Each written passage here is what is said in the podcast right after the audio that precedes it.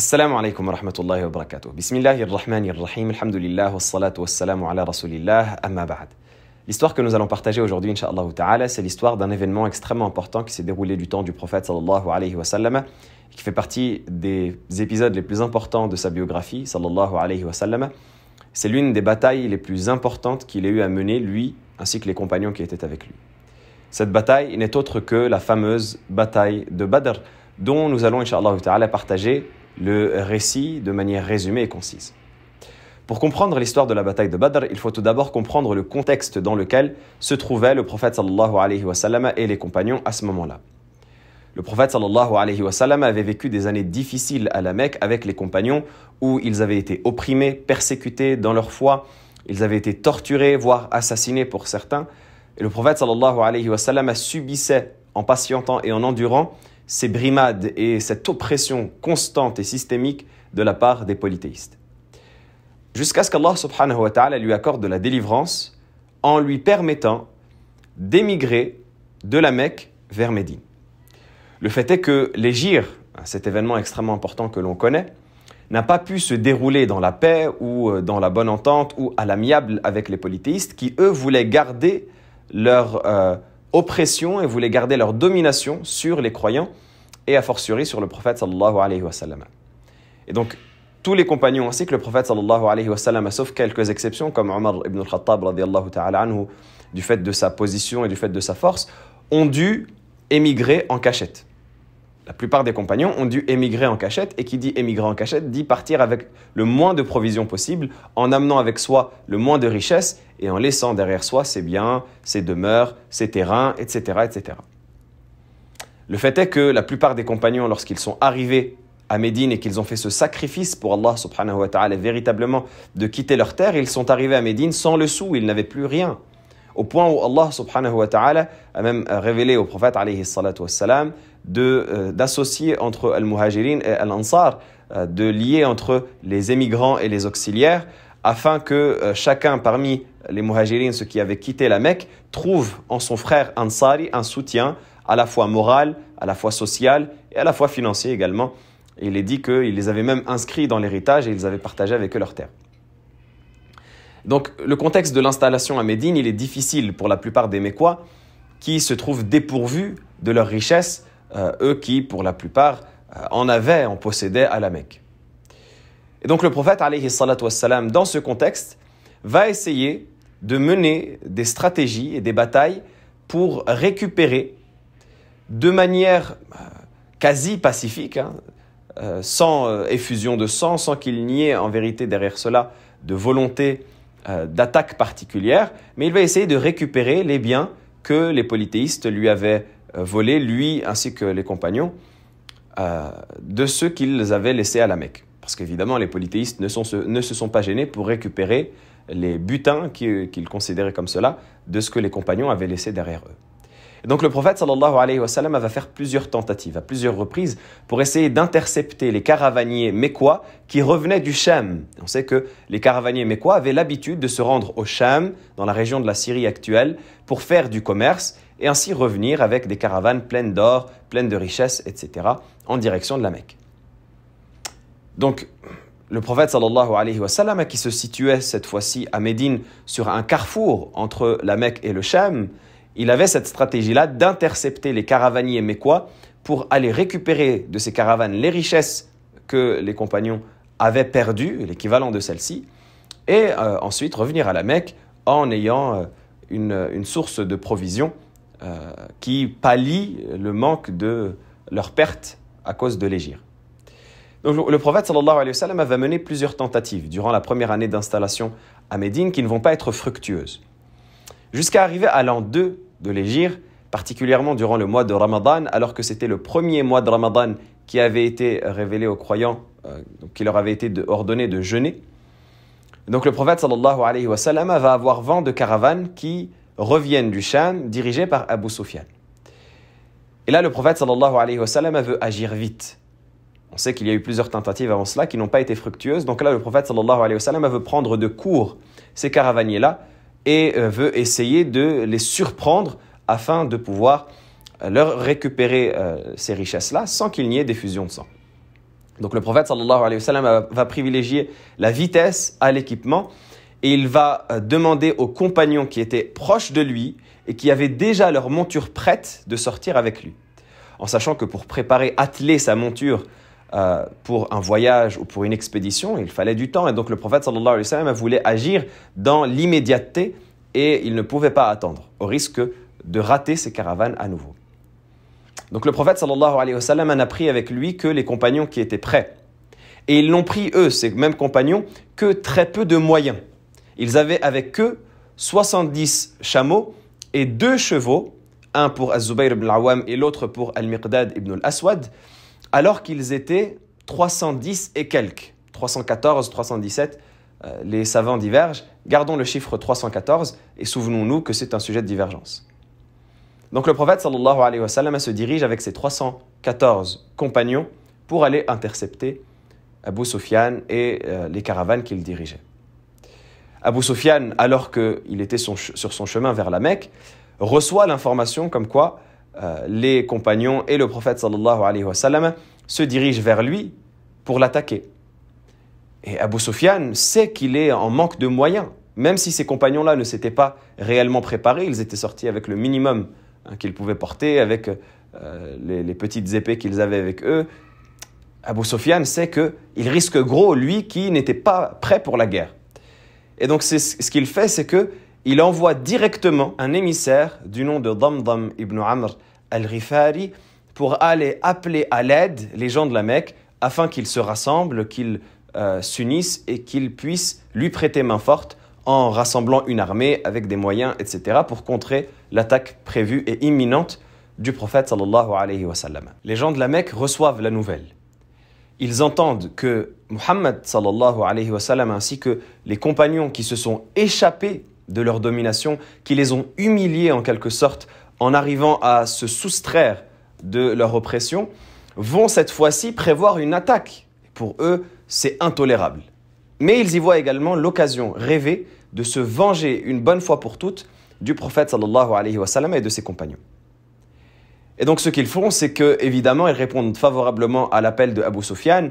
Ils rassemblent une armée composée des meilleurs soldats parmi les gens de Quraysh, qui sera au total constituée de 900 à 1000 soldats selon les différentes versions. Ils s'équipent avec tout ce euh, avec quoi ils peuvent s'équiper, ils prennent les meilleures montures, etc. Et ils se dirigent euh, vers le lieu vers lequel le prophète comptait intercepter Abu Sufyan. Et l'objectif des polythéistes, il n'est absolument pas noble. L'objectif des polythéistes, c'est de faire preuve d'ostentation, c'est de faire preuve d'orgueil, c'est de faire preuve de vengeance, c'est de pouvoir assouvir leur haine contre le prophète sallallahu alayhi wa sallam et les compagnons. Et c'est ce qu'Allah subhanahu wa ta'ala nous cite dans le verset où il nous dit وَلَا تَكُونُوا كَالَّذِينَ خَرَجُوا مِنْ دِيَارِهِمْ بَطَرًا وَرِئَاءَ النَّاسِ وَيَصُدُّونَ عَنْ سَبِيلِ اللَّهِ وَاللَّهُ بِمَا يَعْمَلُونَ مُحِيطٌ Et ne soyez pas comme ceux qui sont sortis de leur demeure par orgueil et par ostentation vers les gens et ils essayent d'obstruer le sentier d'Allah subhanahu wa ta'ala et Allah est parfaitement au fait de ce qu'ils font et parfaitement connaisseur de ce qu'ils font. Donc Allah subhanahu wa ta'ala mentionne à quel point leur sortie est blâmable, eux qui sortent plein d'orgueil. Mais c'est une stratégie en vérité et c'est un euh, rendez-vous qu'Allah subhanahu wa ta'ala établit entre ces polythéistes et entre le prophète sallallahu alayhi afin qu'ils se retrouvent là où même s'ils avaient fixé un rendez-vous pour se retrouver, ils n'auraient peut-être pas euh, eu euh, satisfaction les uns comme les autres. Ils ne se seraient peut-être pas présentés à ce rendez-vous. C'est pour cela qu'Allah subhanahu wa ta'ala dit Allah subhanahu wa ta'ala a décrété ce rendez-vous et si c'était vous qui, avez, qui aviez fixé ce rendez-vous-là entre vous, peut-être que vous, vous, seriez, euh, vous auriez divergé dans, cette, dans ce rendez-vous-là et vous ne vous seriez pas rencontrés, mais Allah subhanahu wa ta'ala a fait que vous vous rencontriez ici sans qu'il n'y ait de rendez-vous au préalable, sans que ce ne soit prévu. Le prophète sallallahu lui parvient également par ses informateurs l'information que Quraysh aurait prévu de sortir pour aller euh, défendre Abu Sufyan. Et là, évidemment, c'est une information qui tombe comme un coup de massue, parce que euh, les compagnons du prophète sallallahu n'étaient pas prêts à mener ce, combat-là. Donc le prophète alayhi salatu wa qui lui était sorti avec certains parmi les muhajirines et avec certains parmi les ansar, certains parmi les Mécois qui avaient émigré avec lui et certains parmi les Médinois qui l'avaient accueilli à Médine, le prophète sallallahu alayhi wa de par sa grande loyauté et sa grande fidélité, il sent que il est nécessaire pour lui de demander l'avis de ceux qui sont avec lui parce que euh, le prophète sait qu'ils ne sont pas préparés à cela. Et particulièrement une catégorie de ses compagnons qui sont sortis avec lui. Le prophète sallallahu alayhi wa sallam s'adresse à ses compagnons et il leur demande leur avis. Il leur dit Qu'est-ce que vous pensez? Est-ce qu'on continue? Est-ce qu'on revient à Médine? Ce n'était pas prévu. Donc est-ce qu'on continue jusqu'à la rencontre des polythéistes ou est-ce qu'on revient? Et Abu Bakr ta'ala anhu se lève et fait un grand discours pour rassurer les compagnons, pour les motiver, etc. Mais le prophète sallallahu alayhi wa sallam, après le discours d'Abu Bakr ta'ala anhu, repose la question à nouveau. Cette fois-ci, c'est Omar ibn Khattab ta'ala qui se lève, qui fait un grand discours, qui essaye de rassurer les compagnons et de les motiver. Mais le prophète sallallahu alayhi wa sallam pose à nouveau la question. Et là, les Ansar, les Médinois, comprennent que c'est eux qui sont visés en réalité. Ce n'est pas les Mécois. La raison de cela, c'est que les Ansar, lorsqu'il y a eu les ils ont fait un pacte avec le prophète sallallahu alayhi wa sallam, ce qu'on appelle, ce qu'on appelle Bay'atul Aqaba, qui s'est déroulé à deux reprises. Et dans le deuxième pacte, ils ont promis protection au prophète sallallahu alayhi wa sallam au moment de son entrée dans la ville de Médine. Et là, on est en dehors du cadre de l'engagement qu'ils avaient eu envers le prophète sallallahu alayhi wa sallam. On est en dehors de l'enceinte de Médine. On n'est plus dans le même contexte. Et donc le prophète sallallahu alayhi wa sallam, à sa loyauté, veut qu'il demande l'autorisation à ses compagnons de participer avec lui à cette bataille-là, parce que ce n'est pas la chose pour laquelle il s'est engagé. Regardez l'honnêteté du prophète sallallahu qui sait qu'il va les amener dans une chose pour laquelle ils ne sont pas engagés, à savoir de protéger euh, le prophète sallallahu en dehors de l'enceinte de la ville de Médine. donc, il se doit de leur demander, et les Ansar comprennent cela. Ils disent, Ya Rasulallah, C'est comme si tu voulais nous désigner indirectement. Et le prophète sallallahu alayhi a dit oui. Et là, il y a les dirigeants parmi les Ansar, Saad ibn Mu'adh, ta'ala anhu, qui se lève et qui fait un discours où il dit à Rasulallah, Ô messager d'Allah, nous t'avons cru et nous t'avons soutenu et nous avons cru que tu es le messager d'Allah sallallahu alayhi wa sallam et nous avons sacrifié pour toi nos personnes et nos biens. Ô messager d'Allah, si tu nous demandais de traverser avec toi la mer, on l'aurait traversée. Ô messager d'Allah, va à la rencontre de euh, cet événement qui nous attend et nous sommes avec toi sur la bénédiction d'Allah subhanahu wa ta'ala. Et un autre parmi les Ansar se lève et il dit à Rasulallah, nous ne te dirons pas comme on dit les enfants d'Israël à Moussa, comme c'est cité dans la sourate 5, sourate al-Ma'ida. Va toi et ton Seigneur combattez et nous, nous vous attendons là. Non. Mais au contraire, nous te disons, idhab anta wa rabbuka faqatila inna ma'akuma. Va toi et ton Seigneur aller combattre et nous sommes avec vous pour combattre à vos côtés. Et là, le prophète sallallahu alayhi wa sallam est heureux de la réaction de fidélité qu'ont eu les Ansar qui étaient dignes de leur rang et euh, il leur a dit alors recevez la bonne annonce de ce qui vous, euh, rendra heureux, inshallah. Le prophète alayhi salatu se dirige donc à proximité du lieu qui allait être le point de rencontre entre la caravane de Abu Sufyan et les Quraysh qui allaient les rejoindre, et entre lui et les compagnons, qui est le lieu qu'on nomme Badr. C'était un lieu qui était connu pour ses puits et euh, qui euh, était à une distance entre Médine et entre la Mecque. Et donc le prophète wassalam, se rend sur ce lieu-là de Badr avant que n'arrivent les polythéistes et il envoie des éclaireurs. Donc, alors qu'il est à proximité de Badr, il n'est pas tout à fait à Badr, il envoie des éclaireurs. Il envoie Ali ibn Abi Talib, ta'ala anhu, il envoie Saad, il envoie Zubayr pour aller s'enquérir de la situation sur place. Ali, Zubayr et Saad, qui arrivent à cet endroit-là, euh, rencontrent deux esclaves qu'ils prennent et qu'ils amènent au prophète sallallahu. Et ils interrogent ces esclaves-là alors que le prophète sallallahu alayhi sallam était en état de prière. Ces esclaves à qui on demande de la part de qui venez-vous répondent Nous venons de la part de Quraysh. Et les compagnons qui entendent cette chose-là et qui ne veulent pas entendre cette nouvelle-là parce que ça voudrait dire que c'est définitif, que les Quraysh vont les attaquer, eh bien ils pensent que ces esclaves-là mentent et ils les frappent. Et les esclaves, sous les coups, n'ont d'autre solution que de répondre euh, Nous venons euh, en vérité de la part de Abu Sufyan parce qu'ils entendaient que les compagnons leur disaient Mais vous venez au contraire de la part de Abu Sufyan, c'est Abu Sufyan qui vous envoie, parce que c'est l'option qui était euh, la, la meilleure, que ce soit simplement Abu Sufyan et ses caravaniers qui ont envoyé ses esclaves. Et donc lorsqu'ils entendent cela, ils disent oui, c'est bon, arrêtez, nous venons de Abu Sufyan si vous voulez. Et lorsqu'ils les laissent, ils redisent lorsqu'on leur pose la question, nous venons de la part de Quraysh. Et le prophète sallallahu alayhi wa sallam était en état de prière. Lorsque le prophète sallallahu alayhi wa sallam termine sa prière, il les blâme pour le fait de les avoir frappés. Il leur dit, mais arrêtez. Vous les frappez quand ils disent la vérité et vous les laissez lorsqu'ils mentent. Il dit, non, arrêtez et euh, ne leur infligez pas cela parce qu'ils disent la vérité. vous voyez la douceur du prophète. Le prophète s'en va ensuite interroger ces deux servants-là. Il leur pose la question, il leur dit euh, Vous venez de la part de Quraysh? Ils disent oui. Il leur dit De combien est l'armée qu'a constituée Quraysh? Et là, les servants disent Nous ne savons pas.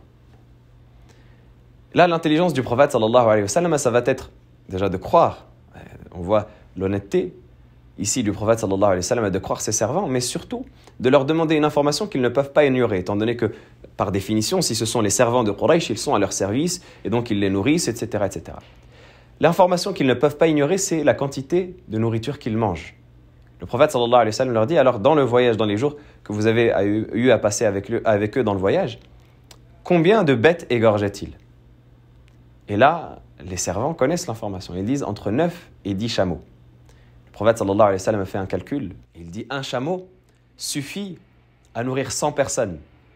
Et donc s'ils, sont, s'ils égorgent entre 9 et 10 chameaux, ils sont entre 900 et 1000. Toute l'intelligence du prophète sallallahu alayhi wa sallam qui a réussi à estimer le nombre de l'armée ennemie à travers ce qu'il consommait. De l'autre côté, il y a deux autres compagnons qui également étaient partis en éclaireur pour inspecter la zone, qui sont Basbas ibn Amr et Adi ibn Abi Zarba, qui eux vont intercepter la conversation de deux servantes qui étaient sur place et qui se préparaient justement à accueillir les polythéistes. L'une des deux servantes va dire à l'autre, qui lui demandait de l'argent qu'elle lui devait, elle va lui dire Attends, patiente, avant que je te rembourse ma dette, parce que il y a des polythéistes, il y a les Quraysh qui vont venir à cet endroit-là et que je vais servir durant cette période-là. Et donc, lorsqu'ils me donneront mon salaire, je te donnerai ce que je te dois. Ces deux compagnons qui interceptent cette conversation ont l'information définitive que les Quraysh sont censés se diriger ici. Et donc, les compagnons vont voir le prophète qui n'était pas tout à fait à Badr, qui était dans la zone de Badr. Ils, retournent voir le prophète alayhi wa sallam, ils regagnent leur camp et ils reprennent la direction de Badr. Dans le même temps, dans la foulée, juste après le départ de ses compagnons, Abu Sufyan arrive sur les lieux. Il s'enquérit sur place, il demande est-ce que euh, on aurait vu des gens parmi les compagnons de Muhammad sallallahu alayhi wa sallam venir à cet endroit-là? Et on lui répond que on n'a pas vu de compagnons, mais on a vu deux cavaliers qui s'étaient approchés, en parlant de euh, Basbas et de euh, Adi, qui s'étaient approchés de la zone et qui sont repartis. Abu Sufyan se rend à l'endroit auquel étaient parvenus ces deux compagnons-là, et il voit par terre des déjections de leurs chameaux. Il descend il ouvre les déjections de ce chameau et il y trouve des noyaux de dattes. Et il dit par Allah, ça c'est les fruits de Yathrib en parlant de Médine. C'est les dattes de Médine que ces chameaux ont consommées. Et donc je sais que c'est les compagnons qui sont venus par ici. donc Abu Sufyan comprend que le lieu dans lequel voulait le rencontrer, l'intercepter, le prophète sallallahu alayhi wa sallam, c'était Badr. Et il comprend que s'il arrive à éviter Badr, il, arrivera à éviter l'attaque surprise du prophète sallallahu alayhi wa sallam et de ses compagnons. Donc ce qu'il fait, c'est qu'il prend un tout autre chemin et il va longer la côte de la péninsule pour euh, ne pas passer par Badr, le chemin habituel. Il envoie une missive aux polythéistes en leur disant c'est bon, arrêtez tout, j'ai réussi à échapper à l'attaque de sallam et de ses compagnons, vous pouvez rentrer chez vous. Mais les polythéistes qui reçoivent cette information et à leur tête le tyrannique, le pharaon de cette communauté, Abu Jahl, la'anahullah, lorsqu'il reçoit cette information-là, il dit non par Allah. Il dit par Allah, on continuera et on se rendra à cet endroit-là de Badr et on y restera trois jours et on y établira nos tentes et on y égorgera et on y boira et nos servantes chanteront à notre gloire afin que tous les Arabes nous craignent et sachent que l'on est une puissance. Donc Abu Jahl voulut absolument continuer avec cet orgueil qui le rongeait pour soi-disant faire subir une défaite cuisante au prophète et aux compagnons. Mais ce n'est pas comme le pense Abu Jahl. Euh, la chose ne va pas se produire comme il le pensait. Et alors que le prophète sallallahu arrive en premier sur les lieux, donc euh, qui est lui, lui qui était le plus proche de Badr, il commence à réfléchir à la stratégie qu'il va établir.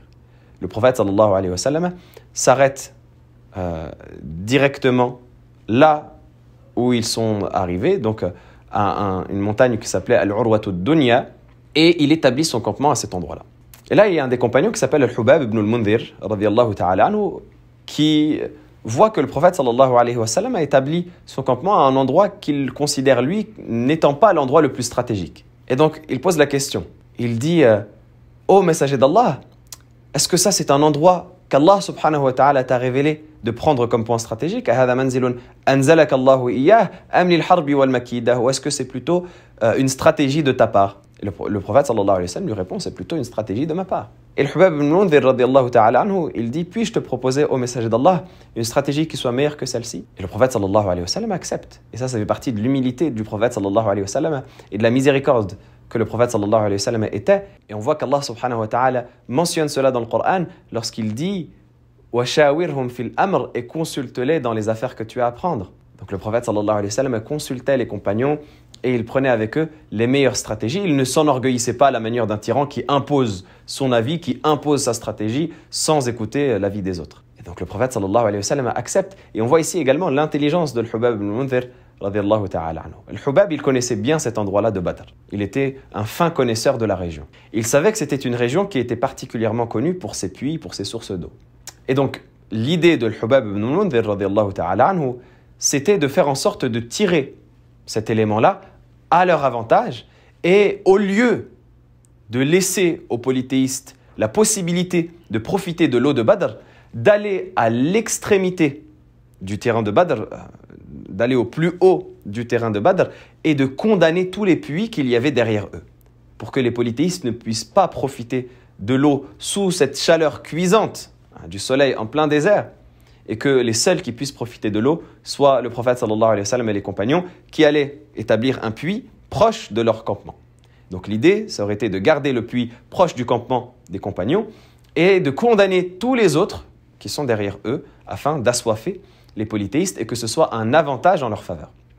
Le prophète sallallahu alayhi wa sallam accepte cette stratégie et donc c'est ainsi qu'il s'établit, lui et les compagnons, euh, en hauteur et qu'ils euh, font ce que le Hubab al-Mundhir a imaginé comme stratégie. Et donc le prophète sallallahu et les compagnons vont passer la nuit euh, à Badr en l'attente des polythéistes qui étaient en route.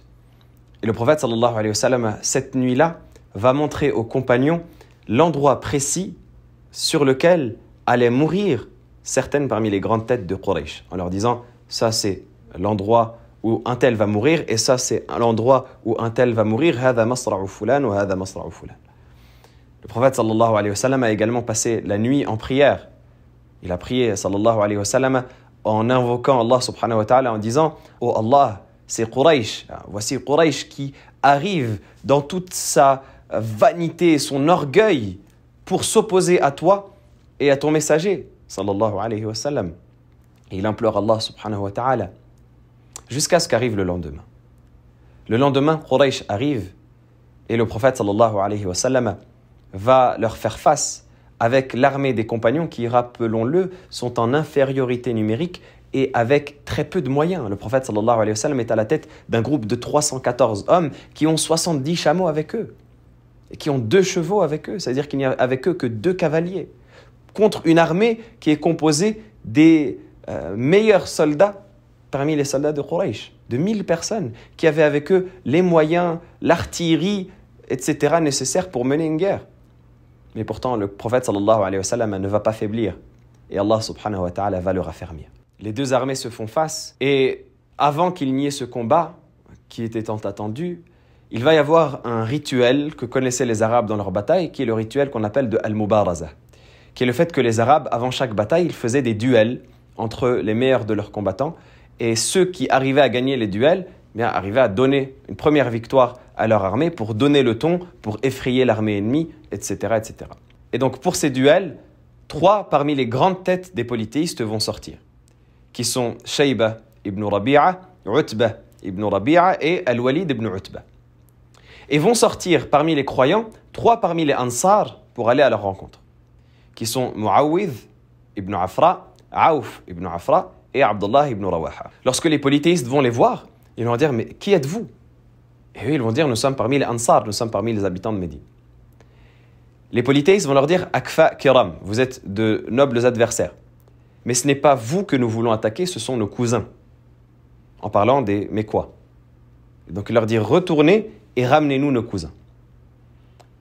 À ce moment-là, lorsqu'ils entendent cela, trois parmi les compagnons mécois sortent à la rencontre de ces grandes têtes de Quraysh, qui sont Hamza ibn Abdel Muttalib, l'oncle du prophète sallallahu alayhi wa sallam, Ali ibn Abi Talib, le cousin du prophète sallallahu alayhi wa sallam, et Ubaïda ibn al-Harith, ta'ala anhu, un parmi les compagnons du prophète sallallahu alayhi wa sallam. Et donc, alors qu'ils font face à ces personnes-là, s'engagent les duels. Hamza va faire face à Utba, qu'il va assassiner. Ali va faire face à Al-Walid, qu'il va assassiner. Reste Ubaïda qui va faire face à Shayba. Il va y avoir des difficultés dans son combat au point où Ubaïda va être sévèrement blessé face à Shayba et il va avoir du mal à, finir le combat. Hamza et Ali ta'ala vont venir l'aider jusqu'à ce qu'ils finissent les duels et qu'ils gagnent. Ubaïda qui est sévèrement blessé va être ramené dans le rang des compagnons. Et d'ailleurs, il décédera de ses blessures. ta'ala À partir de là va s'engager un combat extraordinaire. Le prophète sallallahu va mener à bien ses compagnons qui vont batailler contre les polythéistes sans relâche, avec tout le courage, et également avec le soutien d'Allah subhanahu wa ta'ala. Le prophète sallallahu alayhi wa sallam va invoquer Allah subhanahu wa ta'ala en levant les mains haut dans le ciel au point où la cape qu'il avait sur le dos euh, euh, avait failli tomber. Le prophète sallallahu alayhi wa sallam va dire Allahumma in tuhlik hadhihi al-isaba min ahli al-islam la tu'badu fil ard. Oh Allah, si tu fais périr ce groupe parmi les musulmans, tu ne seras plus adoré sur terre. Il n'y aura plus euh, de personnes pour soutenir le tawhid, l'unicité d'Allah subhanahu wa ta'ala et le monothéisme. Et donc il invoque, et il invoque, et il implore. Et les compagnons implorent et demandent au point où Allah subhanahu wa ta'ala va accorder un soutien de sa part parmi les anges. rabbakum fastajaba lakum anni mumiddukum bi alfin min al murdifin lorsque vous imploriez votre Seigneur, qui vous a répondu favorablement en vous disant qu'il allait vous soutenir avec mille parmi les anges. Et Allah subhanahu wa ta'ala a ainsi envoyé mille parmi les anges avec, avec Jibril alayhi salam, qui avait un, turban jaune pour aller combattre aux côtés du prophète sallallahu alayhi wa et des croyants. Et c'est ainsi qu'Allah subhanahu wa ta'ala leur a accordé une victoire éclatante dans laquelle ont péri grand nombre parmi les grosses têtes de Quraysh. Et parmi les plus grands et euh, les plus importants que l'on peut noter, les plus notables dans ces pertes-là de Quraysh, il y a eu Abu Jahl, le pharaon de cette communauté, qui euh, était l'un des plus grands oppresseurs du prophète alayhi wa et des compagnons dans la période mécoise, et qui a péri dans cette bataille-là. Il y a eu également Umayy ibn Khalaf, l'ancien maître de Bilal, qui était celui qui le torturait en lui mettant ce, ce rocher lourd sur le torse, allongé sur le sable chaud, en plein soleil, et qui lui ordonnait de revenir sur sa religion, et Bilal disait Ahadun Ahad. Bien Bilal va se venger de son ancien maître et il va réussir à le tuer durant cette bataille, ainsi que d'autres parmi les pertes des polythéistes qui, se trouvant affaiblis, n'ont eu d'autre choix que de battre en retraite. Et le prophète a gagné cette bataille-là, et ça a été une défaite cuisante et humiliante pour les polythéistes qui leur est resté en travers de la gorge et de laquelle ils ont essayé de se venger en vain toutes les années durant la suite de la vie du prophète sallallahu alayhi wa jusqu'à ce qu'il y ait le pacte de l'Hudaybiyah, le pacte de non-agression entre eux, puis la libération de la Mecque. Mais le prophète sallallahu alayhi wa à la suite de cela donc a eu une victoire éclatante et c'est une victoire de laquelle il a, il a résulté énormément de richesses. Ils ont eu un grand butin et c'était un butin qui était même au-delà des espérances qu'ils avaient en voulant intercepter les caravanes. Ils ont eu euh, énormément euh, de, moyens en sortant de cette bataille-là. Et ils ont eu également un message qui a été envoyé, qui est le fait que ça y est, le prophète et les compagnons étaient installés. que le pouvoir de l'islam s'installait à ce moment-là dans la péninsule et allait rayonner dans le reste du monde. C'était euh, parmi les signes avant-coureurs de la victoire éclatante de euh, l'islam à ce moment-là face au polythéisme. Ça a été véritablement les premières briques qui ont été retirées de cette forteresse polythéiste qui va faire qu'elle va s'écrouler par la suite et qu'elle va laisser place à la solide forteresse de l'islam qui va venir la remplacer. C'est ainsi qu'Allah subhanahu wa ta'ala a distingué dans cette bataille-là entre les véridiques et entre ceux qui ne l'étaient pas. Et c'est pour cela que Allah subhanahu wa ta'ala nomme ce jour-là de la bataille de Badr Yawm al-Furqan, Yawm al le jour du discernement entre la vérité et entre le faux, entre ceux qui sont véridiques et ceux qui ne le sont pas, entre le camp de l'islam et le camp des polythéistes. Allah subhanahu wa ta'ala a donné la victoire aux croyants avec si peu de moyens que ça en était un, épisode qui a marqué toute la péninsule et toutes les tribus arabes, en entendant cela, ont euh, compris ce que représentait maintenant l'appel du prophète victorieux et soutenu par son Seigneur. Au point même où c'est à ce moment-là que s'est ouverte la porte euh, des hypocrites qui ont commencé à infiltrer le rang des musulmans en voyant que le vent tournait et qu'ils avaient plus à gagner à se cacher dans le rang des musulmans que à maintenir un combat dans lequel ils pouvaient être perdants comme c'était le cas à Badr. Et donc parmi les leçons et les morales de cette histoire, évidemment, il y a la confiance en Allah subhanahu wa ta'ala qui est solide et qui est ferme, qui fait naître le courage dans le cœur du croyant, comme ça a été le cas pour le prophète et les compagnons qui étaient avec lui, qui étaient en infériorité numérique, qui n'étaient pas préparés au combat et qui pourtant ont mené à bien cette bataille et sont allés affronter l'ennemi avec courage. Et Allah subhanahu leur a accordé cette victoire éclatante. A également parmi les morales de cette histoire le soutien d'Allah subhanahu wa ta'ala pour ceux qui sont sincères envers lui, pour ceux qui sont euh, attachés au tawhid, à l'unicité d'Allah subhanahu wa ta'ala et au suivi du prophète sallallahu alayhi wa. Le fait de se cramponner à Allah jalla jalaluhu, le fait d'avoir confiance en Allah subhanahu wa ta'ala et le fait d'aller au bout euh, de l'obéissance à Allah subhanahu wa ta'ala, ça fait qu'Allah subhanahu wa ta'ala nous rétribue par le bien et nous soutient dans tout ce que l'on fait. Parmi les morales de cette histoire également, il y a le fait que c'est Allah subhanahu wa ta'ala qui décide. Et Allah subhanahu wa ta'ala peut accorder la victoire à ceux qu'on dirait perdants à l'unanimité. Et il peut faire échouer ceux qu'on annoncerait comme gagnants à l'unanimité. On peut avoir une situation où on pense que telle personne va obligatoirement gagner. C'est obligé qu'il gagne parce qu'il est meilleur, parce qu'il est plus fort, parce que kada, kada. Mais Allah subhanahu wa ta'ala accorde son soutien à qui il veut. Allah subhanahu wa ta'ala accorde sa victoire à qui il veut. Et Allah subhanahu wa ta'ala élève qui il veut et il rabaisse qui il veut. Allah subhanahu wa ta'ala renforce qui il veut et il affaiblit qui il veut. Allah subhanahu wa ta'ala honore qui il veut et humilie qui il veut. Les causes n'influent pas sur la puissance d'Allah subhanahu wa ta'ala. C'est Allah azza wa qui donne leur puissance aux causes et pas l'inverse. Donc c'est Allah subhanahu wa ta'ala qui sait, c'est Allah subhanahu wa ta'ala qui décide. Et quand Allah subhanahu wa ta'ala a décidé d'une chose, cette chose se déroule peu importe qui s'y oppose. Et donc parmi les morales de cette histoire, la dernière sur laquelle nous allons méditer, c'est le fait de se rattacher à Allah subhanahu wa ta'ala en toutes circonstances. Et le fait de savoir que toutes les causes que l'on pourrait solliciter dans cette vie d'ici-bas, que tout ce vers quoi on pourrait se diriger dans cette vie d'ici-bas, pour nous sauver, pour nous aider, pour effacer de nous une peine ou une tristesse, pour nous sortir d'une situation difficile, tout ce vers quoi on pourrait se diriger ne vaut rien, strictement rien, devant la volonté d'Allah subhanahu wa ta'ala. C'est Allah subhanahu wa ta'ala seul qui a la capacité de te sortir de la situation dans laquelle tu es, de répondre à tes invocations, de t'aider dans le mal par lequel tu passes, d'être euh, ton soutien dans la situation difficile euh, par laquelle tu passes. C'est Allah subhanahu wa ta'ala seul qui mérite que tu t'en remettes à lui et que tu l'invoques en toute sincérité. Et personne d'autre ne mérite cela si ce n'est Allah subhanahu wa ta'ala. On demande à Allah subhanahu wa ta'ala qu'il nous accorde la clairvoyance qui a été celle des compagnons et du prophète sallallahu alayhi wa à ce moment-là et qu'il nous permette de nous en remettre à lui en toutes circonstances. C'est tout pour cet épisode. Qu'Allah subhanahu wa ta'ala vous récompense. On se donne rendez-vous au prochain épisode, inshallah ta'ala. D'ici là, portez-vous bien. Assalamu alaikum wa rahmatullahi wa barakatuh.